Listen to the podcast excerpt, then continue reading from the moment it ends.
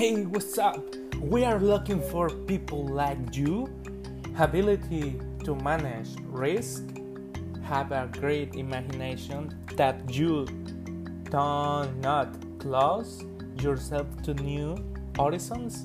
The perks you are going to have as an employee ensures corporate discounts in addition to developing yourself in the labor art that the job offers.